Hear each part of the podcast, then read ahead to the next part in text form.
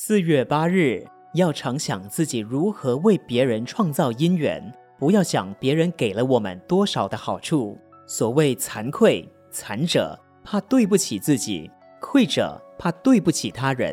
惭愧就是对自他不好的行为，心念感觉羞耻，知道忏悔改正，有了惭耻之心，可以激发一个人奋发向上。一念惭愧，一念反省，高贵的品格。清净的自信就能升华起来。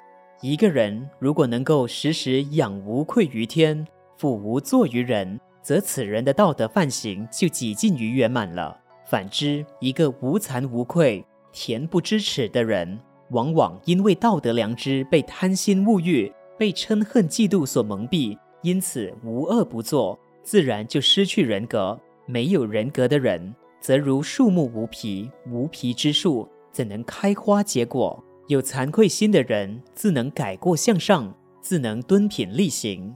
假如每一个人从小都能培养惭愧知耻的心，经常惭愧自己的无知，惭愧自己的无德，惭愧自己的无能，惭愧自己的不足，能够把惭愧培养成为自己身心思想的全部，把惭愧表现在行住坐卧。雨墨动静之中，必定能够增长德业，无往不利。文思修，一念惭愧，一念反省，高贵的品格，清净的自信就能升华起来。每日同一时段与您相约有声书香。